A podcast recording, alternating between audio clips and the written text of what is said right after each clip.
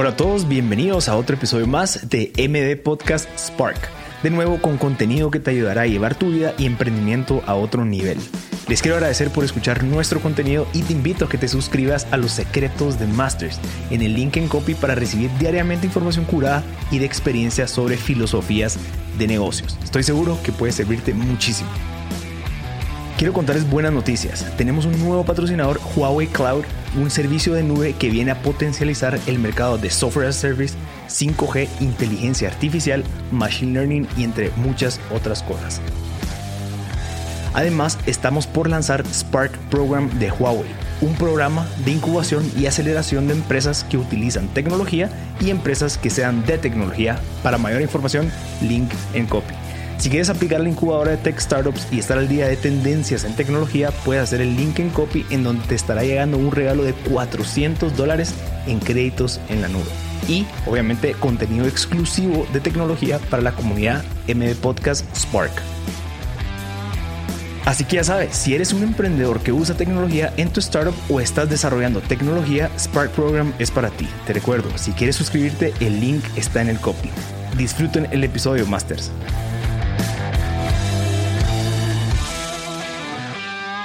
Hola a todos, bienvenidos a otro episodio más de MB Podcast. El día de hoy estamos compartiendo aquí con Luis P. Reyes o How to Guatemala, que creo que es como más la gente te conoce en redes. Él pues genera contenido audiovisual para influencer marketing y marcas, hace edición, postproducción y pues da cursos de edición. Ah, creo que eh, Luis P. es la persona ideal para cualquiera que sueña con dedicarse a hacer lo que apasiona, creo que vos lo has logrado y lo estás haciendo. y estás en ese, ese roller coaster ahorita de viajar con otros influencers, conocer lugares del mundo. Y mi primera pregunta es, ¿cómo lo lograste? Vamos. Muchos desvelos. Muchas, muchas horas de, de, no dormir, de ver tutoriales de YouTube, porque no, yo no estudié cine ni nada relacionado con video. Yo era ingeniero en sistemas, vamos pero siempre he sido una persona muy autodidacta cuando me gustan las cosas. Entonces, eh, cuando encontré este rollo de, los videos, me encantó tanto que yo pasaba horas de horas de horas viendo videos de otras personas, de mm, otros youtubers, de otros filmmakers, viendo tutoriales y poco a poco fui empezando a mm, como que agarrar mi propio estilo y lo fui perfeccionando poco a poco. ¿Y cómo te fuiste metido? O sea, creo que tu, tu, trayectoria, si no estoy mal, no empieza con influencers, sino que empieza con DJs, ¿va? No, fíjate que sí empieza con. Bueno, empezó con un video de un, de un stand de limonadas, la verdad. Ese, fue, ese es el primer, primer video, que ese lo tengo archivado porque no, no lo puede ver nadie, ese es top secret. Pero, ese video fue el primero que editaste o que e, produciste, ¿qué? E, ese fue mi primer, primer video. Fíjate, tenía un amigo que tenía un, un puesto de cafés Em, y vendía, sacó unas limonadas que es las endulzaba con algodón de azúcar. Mm. Entonces me parecieron cool y le pregunté si las podía grabar. Me dijo que sí, que sin pena. Y ese fue mi primer video así, ya como, como videógrafo, dirías vos. Ya después de eso me metí a un curso en la fototeca de, de Street Style Photography. Y era un curso de foto, vos, pero a mí me gustó mucho lo que estaba pasando. Había mucha gente como del medio. Eh, habían marcas y pues era la fototeca. Eh, sí, la fototeca. Entonces yo dije, bueno, voy a hacer un video del, del curso, o sea, de lo que fue todo esto. Porque todos van a sacar sus fotos, pero seguramente nadie va a sacar un video. Entonces ya hago el video y etiqueté a todo el mundo. A los que estuvieron, que el que me dio el curso en ese momento fue el Wong, que ahora de mis muy buenos amigos y hemos trabajado juntos cosas bien chileras. Eh, había otro, otro par de personas que no me recuerdo sus nombres y pues una marca de ropa em, que estaba incluida, ¿verdad? Entonces lo subo a redes, em, justo saco el, el, como el nombre de How to Guatemala en mi Instagram para mm, que la gente no supiera que era yo. O sea, quería mantenerme como tal vez anónimo, pero que no le asociaran una cara al proyecto al principio. Em, porque tenía otros planes para el nombre How to Guatemala, que todavía no lo he logrado hacer, pero en algún momento lo voy a hacer. Em, pero subo ese video em, y me empiezan a contactar agencias de modelaje, influencers, por haber visto el video, porque fue el primer video que saqué y sí le metí pauta. Y dije, mm. bueno, va a ser el primer video nunca.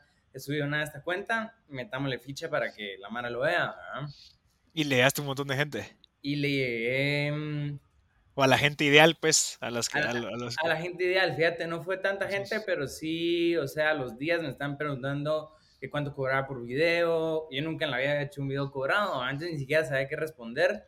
Em, y entonces también empecé yo a, a, tratar de averiguar cómo, cómo cobrar por hacer eso.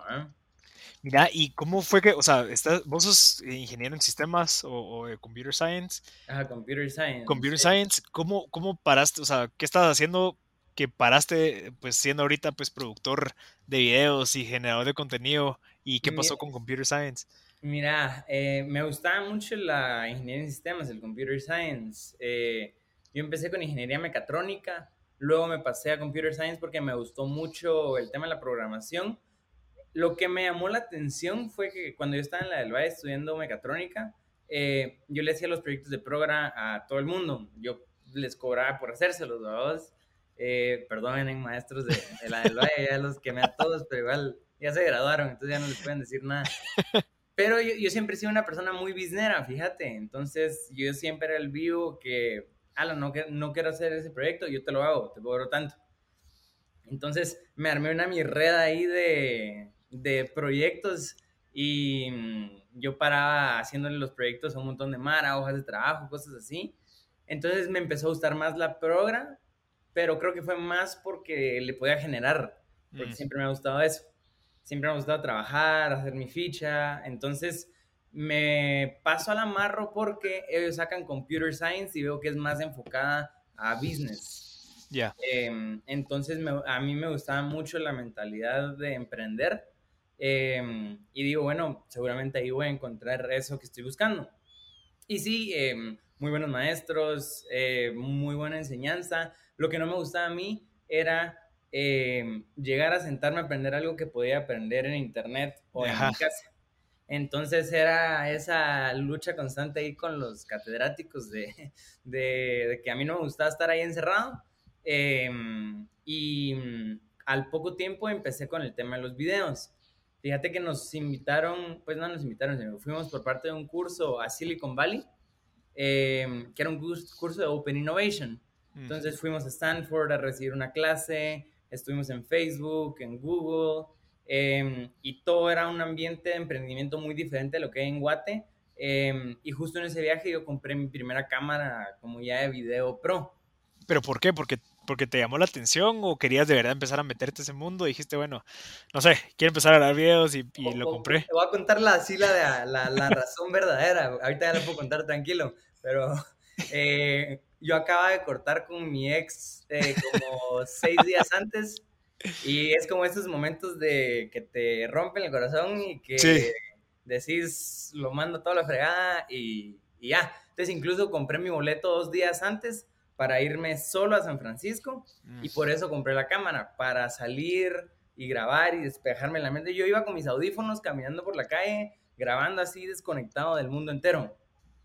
Qué Entonces, eh, saludos, eh, regresamos y ahora está todo bien. Entonces, no me da pena decirlo. Ah, bueno, ah, bueno. Es mi novia, entonces lo cuento con tranquilidad.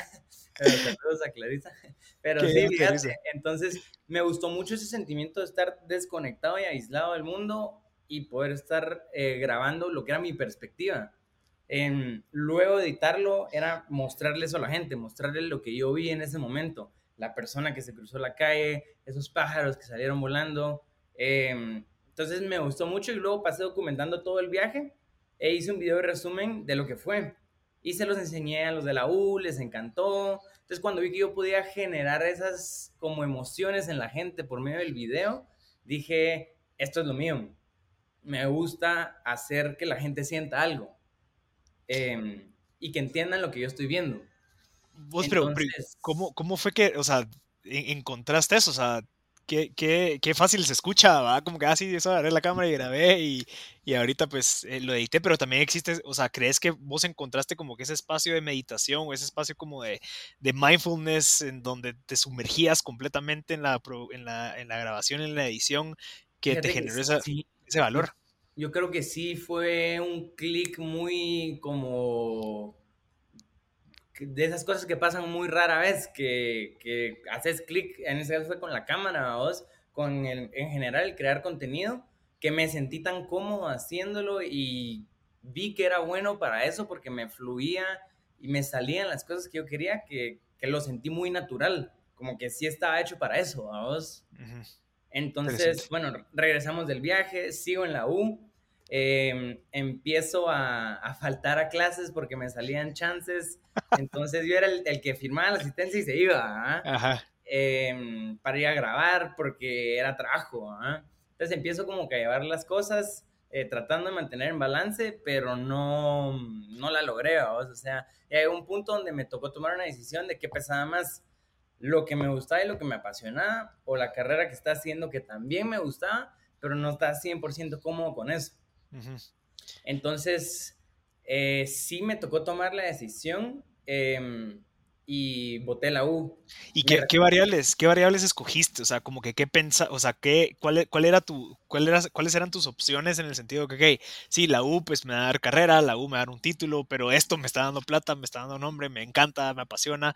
¿Qué cosas fuiste midiendo como para que alguien que esté escuchando, que muy probablemente, tal vez no sea cámara, pero tal vez sea podcast, tal vez sea baile, tal vez sea algo, en donde tengan esas mismas características y digan, bueno, sí me puedo animar o no, mejor sigo estudiando? Mira, lo que yo vi en ese momento, por lo menos en Guate, que en ese momento todavía no estaba pensando en, nunca, o sea, en ese momento no pensé que fuera incluso a, salir del país, ¿verdad? Pero en ese momento a nivel Guate, lo que vi fue una gran oportunidad porque no había mucha gente generando contenido audiovisual diferente y bueno. Había muchos fotógrafos, pero no habían videógrafos, ¿verdad?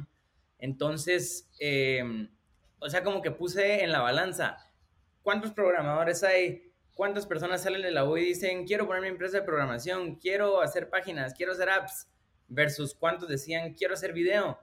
Y como que encontré ese océano azul que le dicen de una oportunidad que sí era tirarse al agua por completo porque era dejar la U. Em, me faltaba año y medio para cerrar, o sea, tampoco es como que estaba empezando. Em, pero yo sí dije, o es ahorita o no lo voy a hacer. Eh, vos y también el tiempo era el perfecto, ¿no? Porque también, o sea, como vos decís, ahorita lo ves, ahorita 2021 y hay un montón de gente generando videos y contenido y ahí están los drones, ya están, ya cada vez las cámaras son más eh, asequibles.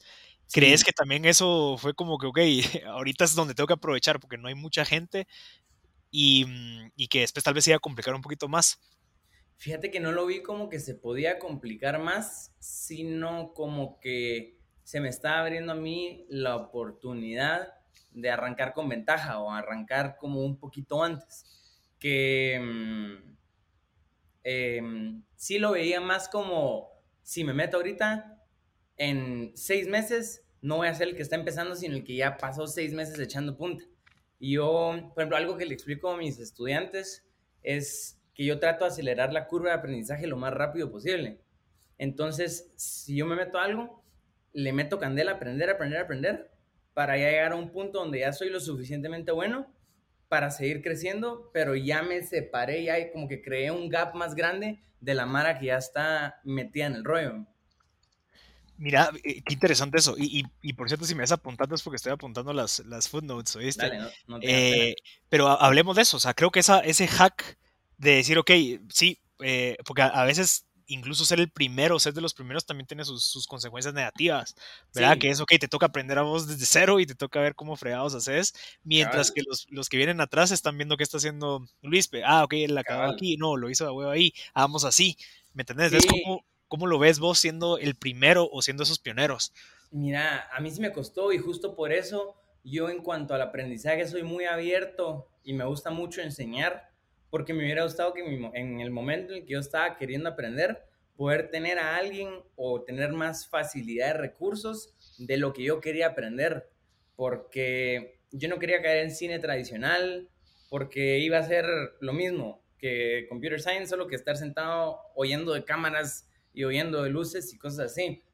Lo que yo quería era lo que yo veía en internet, que gente en Estados Unidos, en Europa, en otras partes del mundo ya estaban haciendo y que no veía a nadie ni cerca tener esa técnica en Guatemala.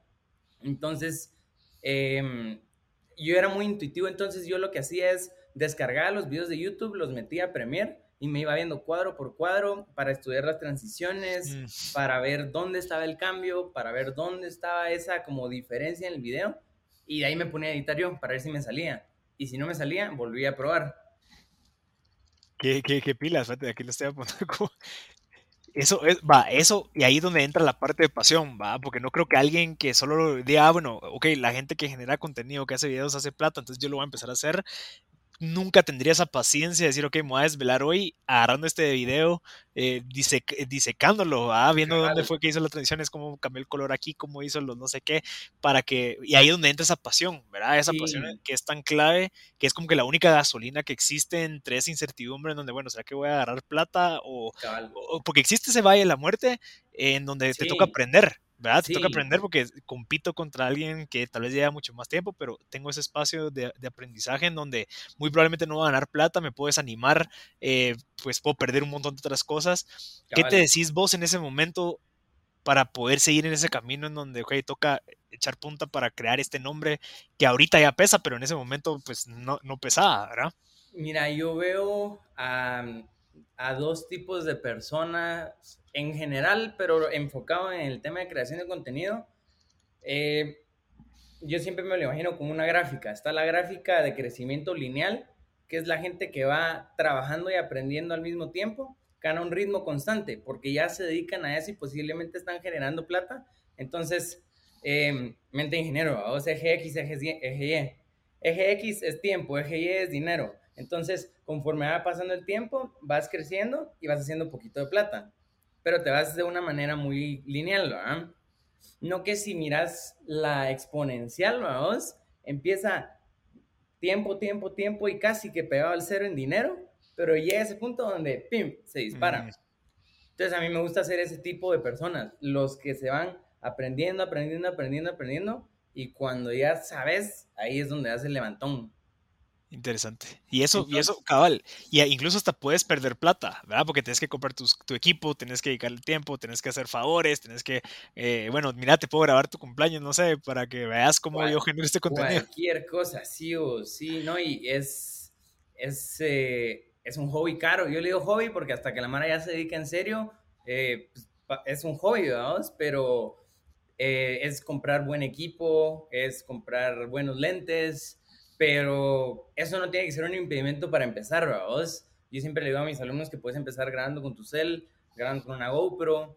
Em, ahora los celulares son buenísimos, ¿verdad? Entonces, em, es más que todo que puedas transmitir lo que querés o la idea que tenés, no tanto el equipo que tengas. Eh, han habido películas que han ganado premios y han sido grabadas con celulares. Obviamente es intencional, pero lleva un guion y una estructura detrás tan bien hecha que hasta más reconocimiento tiene que se ha hecho con un celular. Porque si se grabó con un celular, pero te llegó al corazón y te pegó, eh, se logró el objetivo. Claro, y, eso, y eso ¿cómo, abordas vos tus videos? O sea, siempre que dices, ok, voy a grabar este video, no sé, me voy de viaje otra vez con mi novia, ¿cómo, cómo funciona ese framework en donde, ok, que tal vez visualmente lo es, o sea, cuál es el, resultado que yo quiero obtener en la gente que lo está viendo, eh, qué es lo que tengo que hacer, qué son las tomas, o cómo lo ves vos en donde existe ese como framework de trabajo. Depende mucho del tipo de video, pero casi siempre le trato de pegar a lo aspiracional o a lo motivacional, a que te mueva a decir, yo quiero eso, o yo podría ser esa persona, o yo quiero vivir esa experiencia. Por ejemplo, ahorita que salté de paracaídas, era la primera vez que, que saltaba. Em, quería transmitir eso, o sea, que la gente dijera, ah, yo sí me animo a tirarme después de ver ese video. Entonces, es complicado porque al final haces tantos videos que siempre tenés que tratar de transmitir algo y que, que siempre se logre. Entonces, eh, se vuelve un proceso más extenso cada vez, porque sí le tienes que meter cabeza, pero yo me baso en ese par de cosas, en transmitir una emoción o un sentimiento y que la gente como que lo logre sentir. Claro. Mira, ¿y cuál crees que es de los errores que vos has visto de tus compañeros, digamos, o la gente que aspira a ser como vos, que decís, ok, hay gente que tal vez quiere o está enamorado de la idea de viajar como lo haces vos y que estás ahí rodeado de influencers y estás viajando por todo el mundo, pero ¿crees que ese solamente es como que la tip of the iceberg, pero abajo está todo ese esfuerzo, está toda esa parte? ¿Qué crees que es los errores comunes que comete esa gente que quiere empezar a generar contenido y que tal vez no lo está logrando? Yo creo que el error es ponerse eso como meta final, como decir, yo quiero estar rodeado de esa gente o yo quiero entrar a ese círculo, que, el error es como, como esa mm, banalidad tal vez de querer todo eso, ¿ah? em, porque si lo haces por que te miren viajar o porque te miren a la par de tal famoso, no es, o sea, no lo estás haciendo con las intenciones correctas. Entonces, em, yo las oportunidades que he tenido de la gente que he conocido no ha sido porque yo lo he buscado directamente, tal vez por así decírtelo. O sea, justo hace una semana acabo de conocer a un fotógrafo que admiro muchísimo, que se llama Santiago Pérez Groas. Em, yo no busqué conocerlo así de que me enfoqué, yo dije, ok, voy a ver cómo le hago, le voy a escribir hasta que me conteste, voy a ver sus historias, a ver dónde anda se dio naturalmente. Em, es muy buen amigo de, Omar, la persona con la que estoy viendo aquí en México, y se dio naturalmente. Cabal, estábamos en Cozumel y, Omar me dice, mira, Santi está aquí y dice que vamos a cenar.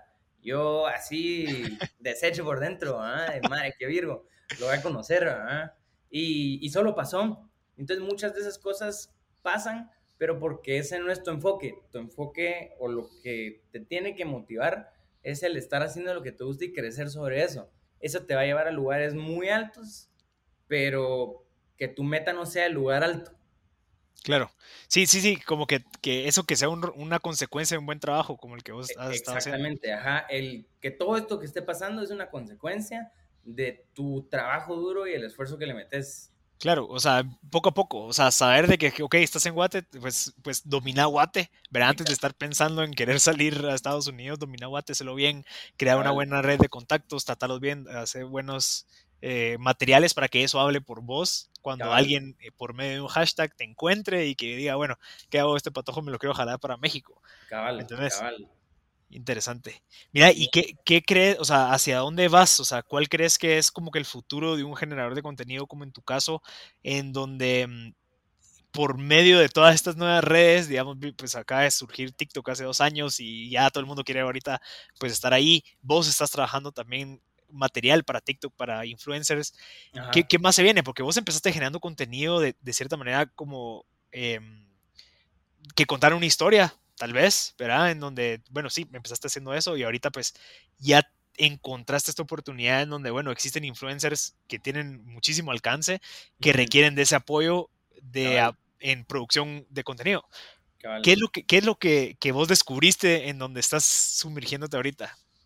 Mira, descubrí que hay gente con mucha audiencia que le hace falta el production value para poder como que realmente ofrecerle algo de valor a su público. Y yo tengo ese production value muy claro, em, que sé que se lo puedo aportar. Entonces, em, cuando no son videos que cuentan historias, tal vez son videos que visualmente son muy atractivos, que tienen muchos efectos. Eh, a mí me gusta mucho todo el tema de efectos visuales. Entonces, em, hay veces que incluso con marcas no es contar una historia, pero es que el video te deslumbre tanto que lo querrás volver a ver. Entonces, em, de cierta forma le volvés a pegar a la Mara, aunque no le contés una historia, pero quieren volver a ver el video. Claro. Pero, pero, y, o sea, contame un poquito sobre ese mundo, o sea, de, digamos, un influencer en qué, en qué dimensión se está hablando a comparación de lo que todos conocemos aquí local, ¿verdad? En donde ya sabes de que hay gente que está haciendo un montón de ficha por medio de, sus redes, ¿verdad? En donde lo que único que quieren hacer es generar contenido, ¿verdad? Y que pueden dedicarse a eso a comparación de alguien aquí, tal vez por, por nuestro mercado tan pequeño, y que tal vez no, no, sé qué es lo que pasa aquí en Guate, donde no vemos aquellos influencers como los vemos en México, en un Luisito Comunica, toda esta gente que, que mueve masas, ¿verdad? Y que las oportunidades ya, ya existen de por sí, solo por tener esas masas. ¿Qué crees que nos hace falta? ¿Qué crees que e, e, en, qué juego es el que están jugando ellos que nos hace falta a nosotros? Mira, son varios factores. El primero es que aquí sí es una audiencia enorme. O sea, solo la población mexicana eh, sí es lo suficientemente grande como para generar una farándula alrededor de eso. Eh, hay suficiente gente que te puede voltear a ver y poner atención. Y cada vez hay gente nueva que tal vez no te ha visto. Entonces ve tu video y le gusta, o ve tu contenido y le gusta.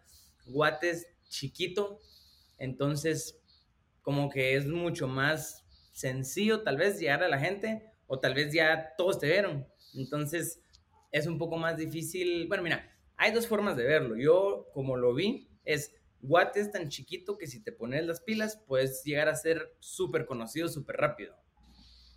Entonces, y bueno, en todos lados, pero Guate, vos sabes que todo es contactos, ¿verdad? Entonces, conoces a una persona y ya, conoces a 10 más. Entonces, eh, vas ampliando ahí como que tu red de contactos y es fácil darse a conocer en Guatemala, eso sí. Em, regresando a lo que me decías, cosas que nos faltan. Em, yo creo que todavía en Guatemala hay mucho egoísmo. Eh, tal vez es miedo a que te roben una idea o a que te la quiten. Em, aquí sí hay un poco más de sentimiento de apoyo y comunidad, que eso es lo que hizo a crecer a muchos youtubers, ahora TikTokers también en su momento que si te das cuenta lo que hacen es juntarse. ¿Por qué? Porque yo tengo tal audiencia, vos tenés tal audiencia, yo tengo tal talento, vos tenés tal talento. Ok, juntémonos y explotémoslo, ¿verdad? Vos, y, y cómo, cómo, qué interesante, porque creo que, o sea, obviamente nos falta un montón, pero también creo que también el mercado que consume ese tipo de contenido, pues somos limitados, ¿verdad? Y como vos decís, allá en México estamos hablando de, millones, mucho, o sea, mucho más. O sea, solo, solo, en la Ciudad de México creo que hay 16 millones de, personas, o sea, lo que hay en total en Guate. ¿eh? o sea, estamos hablando de que, de que el, el hecho, o sea, existe un negocio detrás de eso, o sea, existe mucha ficha de, de que vos seas referente, digamos, en, un, en una industria tan grande y creo que ahí, donde pues venimos a competir nosotros entre nosotros, entre los pocos que existimos, nos queremos comer el pequeño pastel. ¿Vos qué soluciones has visto o qué crees que, que, puede funcionar para... Porque digamos, en el mundo de la tecnología, en el mundo del emprendimiento, la solución es irse a Guate. O sea, la solución es, mira, valida en Guate y te vas a México. O sea, todo el talento de la cultura naranja, digamos, está yendo a México porque ahí es donde existe ese, ese mar vasto en donde la cultura es similar, la gente habla español, entonces no tenés que aprender a hablar inglés, o sea, puedes agarrar un gran mercado ahí, pero, pero es similar al mundo de la tecnología. ¿Será que nosotros culturalmente no estamos listos para este tipo de contenido? ¿Deberíamos de enfocarnos en otra cosa? ¿O qué ves vos de solución, eh, estando vos en los hombros de gigante ahorita de un México para alguien que diga, ay, yo quiero ser como aquel, pero aquí en Guate está limitado? ¿Sabes qué es lo que veo yo? Em, uno de los problemas más grandes es que las marcas no están dispuestas a arriesgar. Las marcas se dan muy a la segura con el contenido por miedo a, a que no le pegue o a que no sea bien recibido.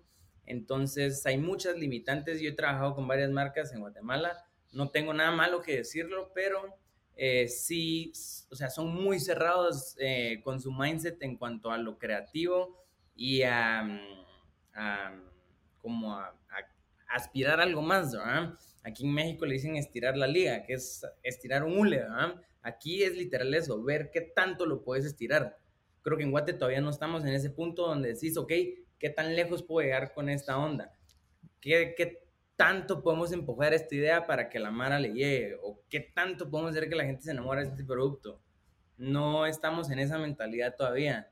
Y también muchas de las personas que están en posiciones o cargos muy altos, pues ya son personas mayores que tienen otra mentalidad muy conservadora, muy cuadrada, muy cerrada. Entonces eso afecta un montón a gente como nosotros que ya viene de, un, eh, de una etapa mucho más moderna, con una mente em, abierta o diferente o con pensamientos creativos más innovadores que chocan cuando se los presentas a, a alguien que no que tal vez ni siquiera lo entiende, porque a mí me cuesta un montón, por ejemplo, explicar mis videos, porque ¿cómo, cómo le explicas un efecto a un adulto? ¿Cómo le decís, ah, mira, es que es una persona, pero de nada van a salir tres, pero solo es el mismo? ¿ah?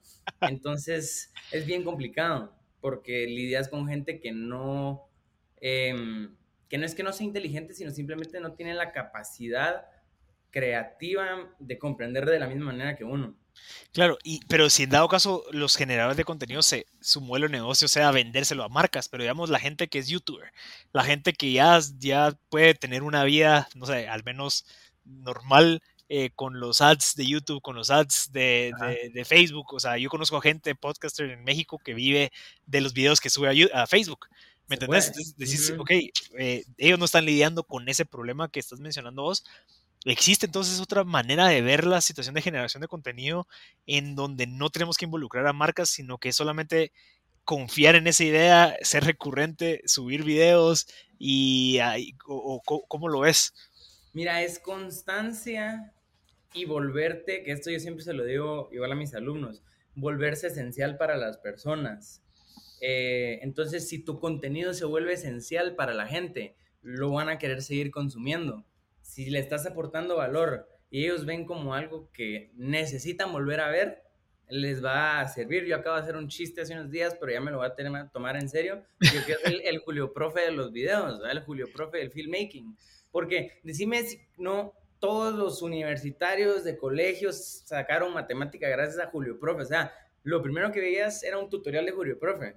Entonces, es tan esencial esa explicación que la necesitas. Entonces, tal vez llegas a un punto donde estás en alguna otra etapa, digamos, de matemática, tal vez no tienes problema, pero ya sabes, ah, seguro Julio Profe tiene la solución. Entonces ya te metes a buscarlo a él, ¿verdad? Entonces, si vos empezás a hacer contenido que es esencial para la gente, van a regresar. Claro. Y eso lo que te va a jalar es esos ojos que vas a poder vendérselo a marcas digitales de, ah, YouTube y estas plataformas.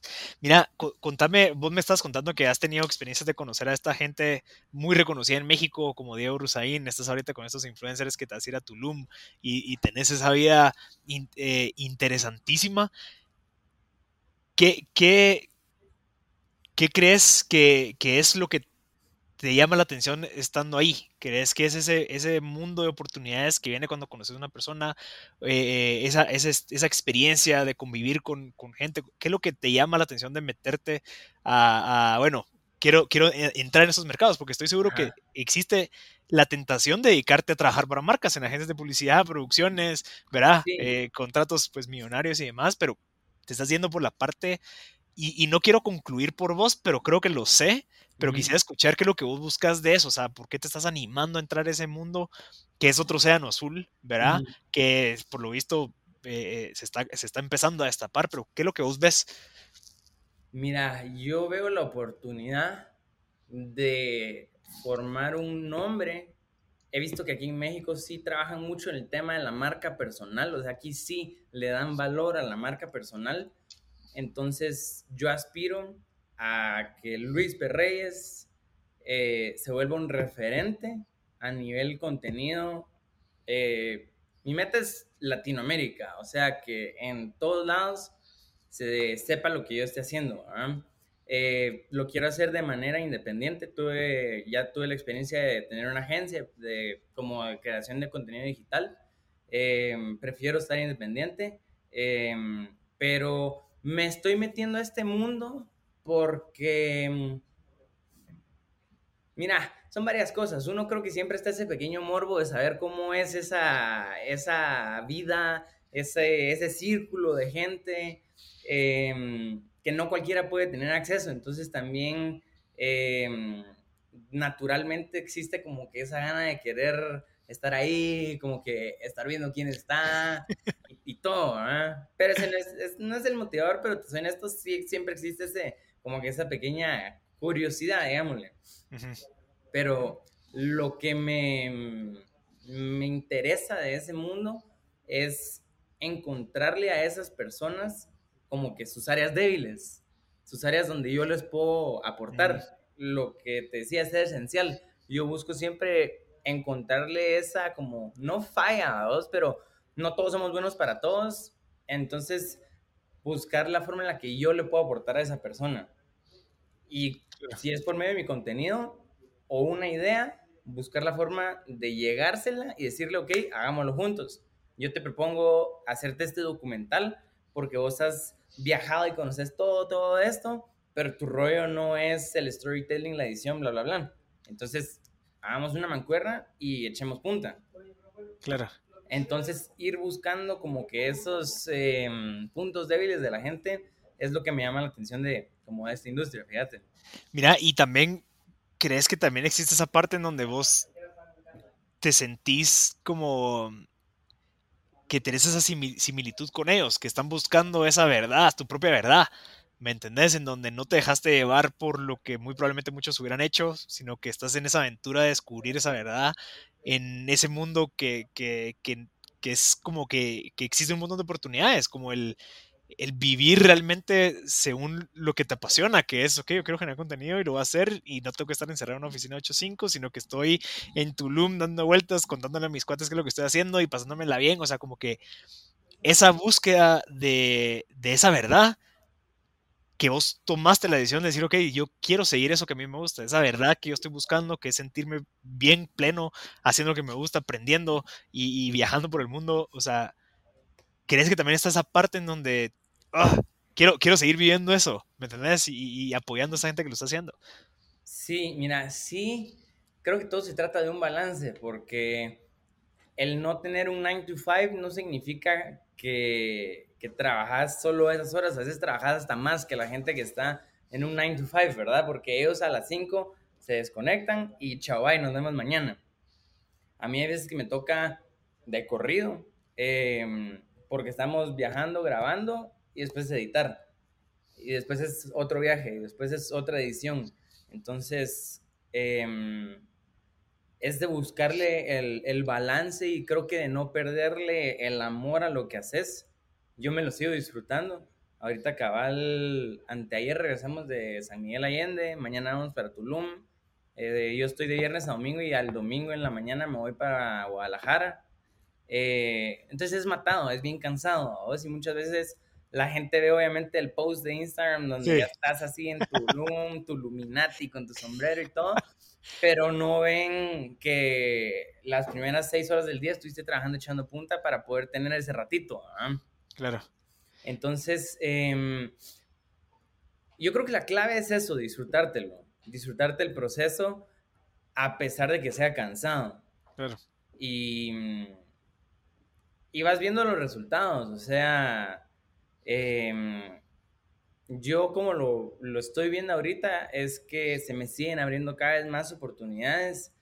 Me siento como cuando acaba de comenzar en Guate, solo que a un nivel mucho más grande ahora. La ventaja que tengo es que estoy empezando de cero, pero con tres años de experiencia, vamos. Claro. Con un portafolio, con buen equipo, con buenas ideas. Entonces ya también es para mí mucho más fácil aportar porque ya tengo un montón de errores cometidos que me, me sirven para hoy en día hacer las cosas de una mejor forma. Vos, y contame un poquito cómo funciona ese modelo de negocio, o sea, cómo, cómo vos cobras ese fee, cómo funciona, es por alcance, es por, por contenido, eh, eh, qué pasa si algo se vuelve viral y, a este influencer pues lo llaman miles de marcas, vos te ves involucrado ahí, cómo que hacernos entender ese modelo de negocio que pocos sabemos cómo funciona. Es bien complicado, pues sabes qué es lo que pasa, por, o sea, de mi lado cada video, cada idea es diferente, entonces lleva mucho trabajo. Em, hay unos que llevan muchas horas de preproducción, o sea, de planeación para hacer un video que tal vez puede durar 15 segundos.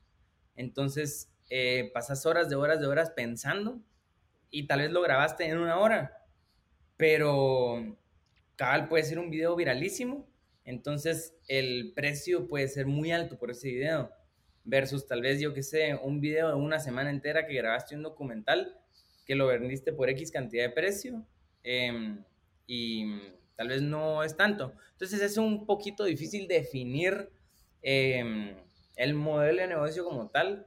Em, yo siempre voy como que cambiando cotizaciones y todo, tengo tarifas bases, eso sí, donde si un influencer quiere trabajar conmigo con contenido mensual, yo le digo, ok, esto es, depende de qué querrás. Si ya quieres cosas extras o quieres algo más elaborado, es esto.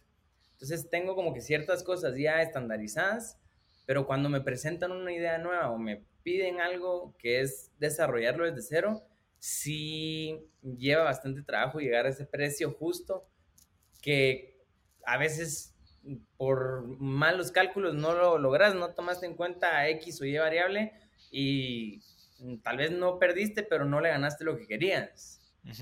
Entonces cuesta, fíjate, porque también las ideas son muy subjetivas a veces. Entonces, lo que para mí puede valer mucho, la otra persona lo puede ver como algo que no vale tanto. Entonces, claro. tenés que llegar a ese punto de convencer a la gente que tu idea es buena también para que paguen lo que vale. Pero entonces vos, digamos, con, estos viajes, digamos, que estás trabajando con estos influencers, eh, vos, cobraste por la conceptualización y el video completo o el resultado de, mira, yo te vendo por X, te vendo 10 videos para TikTok, 15 videos para Facebook, dos videos para YouTube, o sea, ¿cómo, ¿cuáles son los productos que vos ofreces? Eh, en donde ellos también digan, ok, nítido, entonces yo sé que yo voy a invertir esto con Luispe porque yo sé que esto me va a representar a mí X, ¿verdad? Esta cantidad. Si me lo puedes detallar un poquito más, como para ponerle pies y cabeza, porque, eh, eh, como te digo, no todos sabemos, pero interesantísimo, me llama mucho la atención. Mira, sí, sí, es un mundo bien interesante. Eh, te voy a explicar varias cosas, porque, por ejemplo, la campaña que acabamos de hacer la semana pasada em, era para Yavas, que es la plataforma de Volaris. Entonces, sí es una campaña, campaña de publicidad. Esa la, la trabajo para esta agencia que se llama Huita Limón, que es de, de mi roommate, él es el, el que la fundó. Em, luego está esta otra cara, que es la que yo manejo por mi cuenta, que es todo lo de los influencers. Entonces, em, cabal, por ejemplo, imagínate un video de YouTube de em, X cantidad o un video tipo blog, te vale tanto. Eh, Ah, pero a veces, por ejemplo, si pasa que un TikTok que dura 15 segundos lo cobro más caro. Y me dicen, ¿pero por qué? Yo, porque le estoy metiendo mucho más tiempo en efectos, más cosas, estamos buscando capacidad de viralización. Entonces, es, es bien difícil hasta hacerle entender a la gente, ok, ¿por qué me cobraste menos por un video más largo, pero por qué me estás cobrando más por 15 segundos? Porque tal vez el otro eran puros cortes o era solo resumir un, un día entonces, em, cuesta un poquito, pero eh, hasta a mí me cuesta explicarlo porque sí, cada, como que cada propuesta... Es por escenario, pues. Sí, es por escenario, fíjate.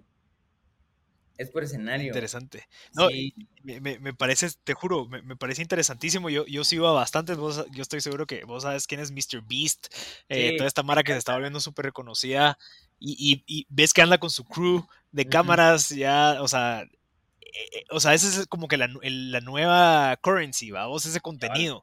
Ya eso ya es oro, ¿me entendés? Para muchas, para, muchas cosas ya es oro.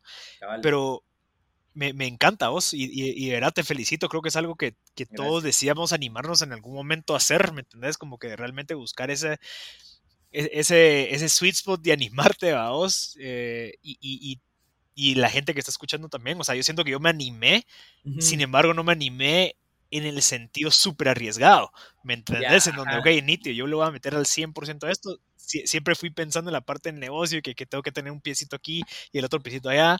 Cuando volteé a ver y yo, bueno, este Luis pues, se, se tiró línea, ahorita tres años después el brother ya está en, en otras ligas. Entonces, ¿qué, ¿qué, nos puedes compartir como para que, que esto se vuelva aspiracional? ¿Me entendés? En donde estoy seguro que tal vez mucha gente no se anima, vos, tal vez no tuvieron los mismos papás, no tuvieron el mismo contexto, pero tienen todas esas habilidades y todo ese potencial, especialmente ahorita que vos conoces el potencial de estas plataformas eh, en donde se está haciendo un platal y, y, que existen muchas oportunidades para mucha gente, pero ¿qué nos podrías decir para que, que nos animemos todavía más a creer en esos sueños y esa pasión que tenemos? Mira, para animarlos primero, los, tengo que desmotivar un poquito, porque no todo es color de rosa y, y no es nada fácil, vamos.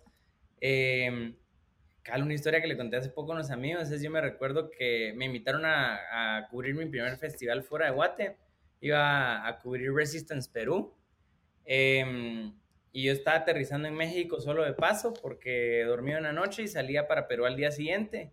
Y me recuerdo que, mm, que em, llego al aeropuerto, eh, paso mis maletas y todo, y el de, como, no sé cómo se llama, pero el de seguridad ahí de, de los que te revisan de donde pasan las maletas, me dice, mire, usted no puede pasar ese dron. Yo, ¿por qué no? Siempre lo paso. O sea, es más, vine a México hace unos meses y siempre lo traigo en la mochila. No, lo tenías que ir a declarar. Yo nunca lo he tenido que declarar, es de uso personal y solo vengo de paso, voy para Perú. Eh, y me dijo, no, lo, lo tenés que ir a declarar. Yo, ah, antes lo hubiera declarado. No, ya no puedes regresar porque ya te pasaste como que la, la barandita es. Era un maje que me quería sacar plata, vos. Y yo en ese tiempo em, me invitaron a cubrir el festival, pero no, no me pagaron. O sea, yo pagué mi boleto. A mí lo único que me dieron fue la acreditación. Pero son ese tipo de oportunidades donde vos decís, la tengo que tomar, porque esto me puede llevar a algo más. Em, y en efecto, yo era el único videógrafo, aparte de los videógrafos de Ultra, eh, parado en el escenario con los artistas, no había nadie más. Entonces ahí, decís vale la pena la inversión, pero regresando a la, a la parte desmotivante de la historia, em, el, el, chavo me quería sacar plata, entonces me dice, mira, lo que va a pasar es que o pagas la multa o tu dron se, haga, se confisca y se destruye. Y yo le digo, ok, ¿de cuánto es la multa? Es el 60% del valor de tu, de tu dron es un dron de 1.200 dólares, o sea, tienes que pagar como 650, 700 dólares por ahí. Sí, 600 dólares. Y yo, uno, ya 400 dólares para todo el viaje en mi billetera, esos eran mis viáticos, porque sí tenía como que contaditos mis días, eh, porque no iba en plan vacaciones, iba en plan, estoy buscando una oportunidad. Entonces esas de que te compras tus latas de atún y nacen en el Airbnb. Entonces tenía como que todo bien así, bien ya como estructuradito. Y eso me dice, o oh, podemos hacer una cosa. Y ya, ya sabes, por los, los polis de guate, ah, que ya te paran y ya sabes, ya sabes qué quieren. Entonces me dice, ¿cuánto tenés de dinero en la billetera? Y yo mm, le dije, tengo 400 dólares. Y me dijo, ok, te voy a poner esta forma migratoria acá, vas a meter el dinero ahí, en lo que yo guardo el dron en tu mochila, así las cámaras no hay nada, y te vas caminando con tu mochila tranquilo. Y yo le digo, esos son los 400 dólares que tengo para sobrevivir en toda la semana que voy a estar, o sea, de verdad son mi, es mi dinero para comer y para vivir, ¿no? Em, y no le importó, o sea, me dijo, me dijo, o es eso, o tu dron, ¿ah? Y se los tuve que dar. Y, madre, yo me recuerdo que llego esa noche a mi Airbnb y me cené unos taquis y un Gatorade. Esa fue mi cena, porque no tenía plata. Eh, la IEC, que es una amiga mía, fotógrafa de al día siguiente, ella me hizo favor de, de, de prestarme dinero, ya cuando estaba ahí, pero fue la peor noche de mi vida, vos, porque, o sea, me sentía impotente, que me robaron, con hambre. O sea, sí me sentí tipo la película Pursuit of Happiness cuando al chavo le toca dormir en el baño, vos. Ajá. O sea, vas en camino a querer cumplir tu sueño porque tenés la entrada al festival, ya estás confirmado, pero te pasa esto en el camino y es como, ay, madre, no puede ser, de verdad, no puede ser. Entonces sí, pasan muchas cosas en el camino antes de llegar al punto donde puedes decir, I made it o estoy cerca de lograrlo. Eh, y así, pues me han pasado muchísimas cosas, ¿verdad? Pero ahora sí, para motivar a la gente, yo, yo, lo que pasa es que yo soy bien abierto y cuento las cosas como son, porque eso quiero que entienda la gente, que, que no porque vean mis videos o porque lo que yo subo es como todo bonito, que así es, vamos. Eh, que sí requiere mucho esfuerzo y mucha determinación eh, para lograrlo, porque no es fácil y estás entrando en un mundo donde hay mucha competencia. Porque si ya estás entrando al contenido digital, estás, estás entrando al Internet, estás entrando al mundo abierto. No es como que saques una revista local que estás compitiendo con la gente de tu área, sino que ya contenido en Internet es mundial. Entonces sos uno de billones. Entonces, tenés que trabajar mucho y ser muy persistente y aguantador de saber que toda esa primera parte del trayecto va a ser la más desgastante seguramente y la que menos eh, recompensa va a tener en su momento. Claro, y ese, esos momentos en donde a cada rato te estás recordando qué estoy haciendo aquí. Debería estar haciendo otra cosa, debería estar en lo, en lo, en lo seguro, pues, porque ni modo, o sea, no, no pasa esto en lo seguro. Pero, ¿y qué, qué, te decías a vos en, en esos momentos en donde existían esos momentos de duda de, de, o sea, ¿por qué estoy haciendo esto? ¿Me entendés? O sea, sufriendo, ¿por qué? Mira, yo tengo una, no frase, pero sí es como mi medio lema de vida, y es que para mí no hay plan B. O sea, yo tengo mi plan A, que es voy a hacer videos y voy a hacer contenido hasta que la logre y todo lo que pasa en el proceso sigue siendo parte del plan A. Si algún día me toca lavar platos porque no tengo plata para volver a comprar equipo porque me lo robaron todo, eso va a ser parte de regresar a mi plan A. Pero no voy a dejar mi plan A. No tengo una alternativa porque cuando tenés una alternativa dudas de tu plan. Entonces, eh, siempre he sido muy como insistente conmigo mismo de recordarme eso, de tener muy claro lo que quiero y de entrarle con todo. Y así, mm, Olin, yo sí he sido mucho de, de, de, echarme el Olin varias veces. Ahorita con México, creo que es la más, la más grande por el momento. y, y, bueno, creo que esa, esa frase, había un general que decía como que la única manera de conquistar una isla es quemando los barcos que no hay vuelta atrás. O sea, si te dejo los barcos ahí, cualquiera puede darse la retirada y regresar. Pero, pero el hecho de que no exista ese plan B, digamos, eh, si no funciona esto en México, pues se regresa a Guate y trabaja en una agencia de publicidad. O sea, no. O sea, aquí veo como fregado osado para que esto funcione. Y eso creo que es lo único que te va a mantener en este tipo, como que esa actitud de, de, resiliencia, en donde. Pero, pero también de resiliencia y también en esa parte como de, de como que perspicaz, o sea, como que, ah, que, sos astuto, ¿me entendés? En donde vas a ver cómo fregados es Entras como en modo supervivencia, porque yo en Guate estaba tranquilo, ahí está mi, mi cama, están mis papás, tengo, o sea, tengo la dicha de que, o sea, y no me da pena decirlo, si yo quiero, le puedo decir a mi mamá que me haga unos panqueques y me los hace. Ahora no, vos, o sea, aquí soy yo, tengo que ver qué como. O sea, si yo no me cocino, bueno, no voy a decir no como porque a veces Omar cocina, nos turnamos ahí, pero sí entras en una etapa donde ya es, sos vos contra el mundo. Claro. Entonces se te vuelve a activar ese chip de modo de supervivencia, de tengo que ver cómo le hago para salir adelante. Que en su momento lo tuve en Guate cuando estaba comenzando, pero ya cuando creces y pues ya tenés marcas o clientes, te acomodas. Porque pues ya tenés tus entradas de plata o ya es más fácil que te que, te caiga chance. Em, en cambio, venir aquí em, a buscarlo es otro mindset. Volvés a entrar así en modo, en modo guerra.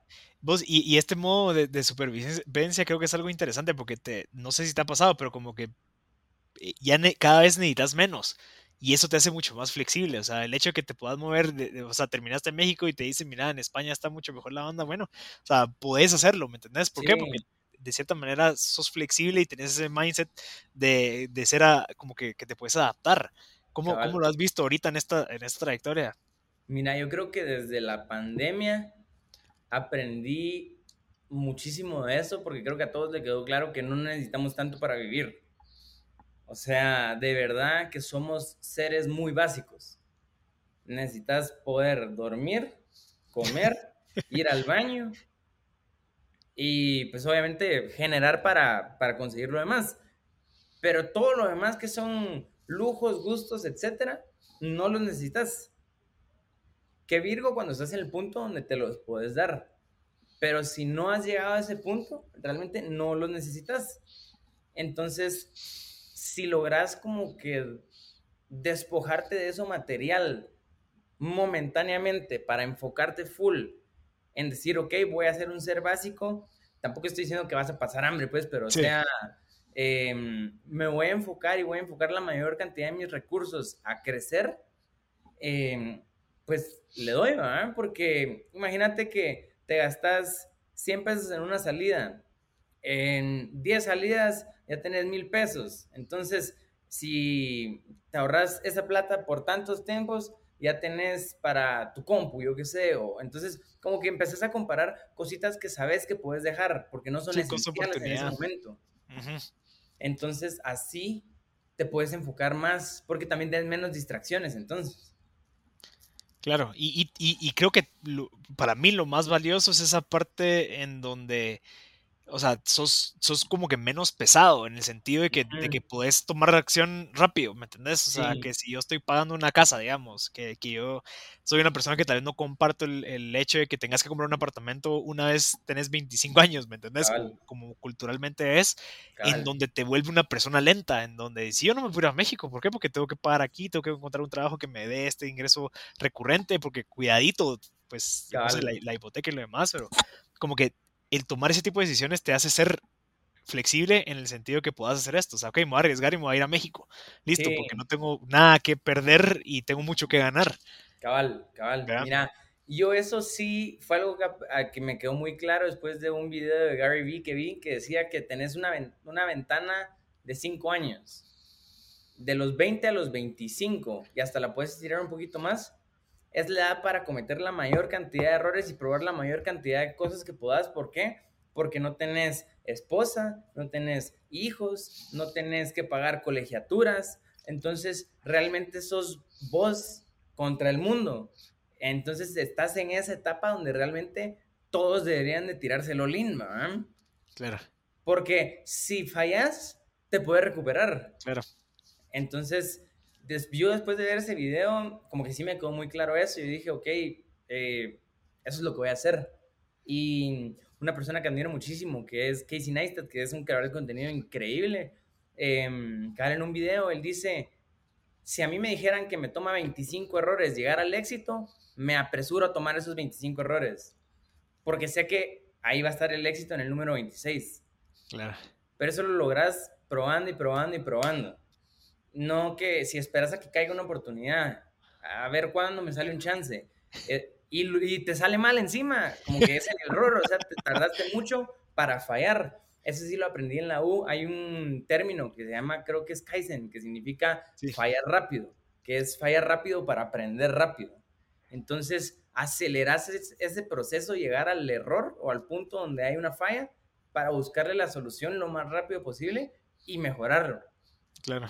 Entonces, em, es eso, o sea, como que por ahí va la onda de arriesgarse, es, o sea, animarse a fallar. Claro.